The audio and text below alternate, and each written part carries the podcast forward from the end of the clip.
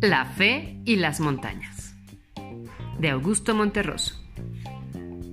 Dicen que la fe mueve montañas. Al principio, la fe movía montañas solo cuando era absolutamente necesario, con lo que el paisaje permanecía igual a sí mismo durante milenios. Pero cuando la fe comenzó a propagarse y a la gente le pareció divertida la idea de mover montañas, estas no hacían sino cambiar de sitio y cada vez era más difícil encontrarlas en el lugar en el que uno las había dejado la noche anterior.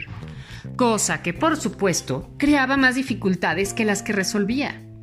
La buena gente prefirió entonces abandonar la fe y ahora las montañas permanecen, por lo general, en su sitio.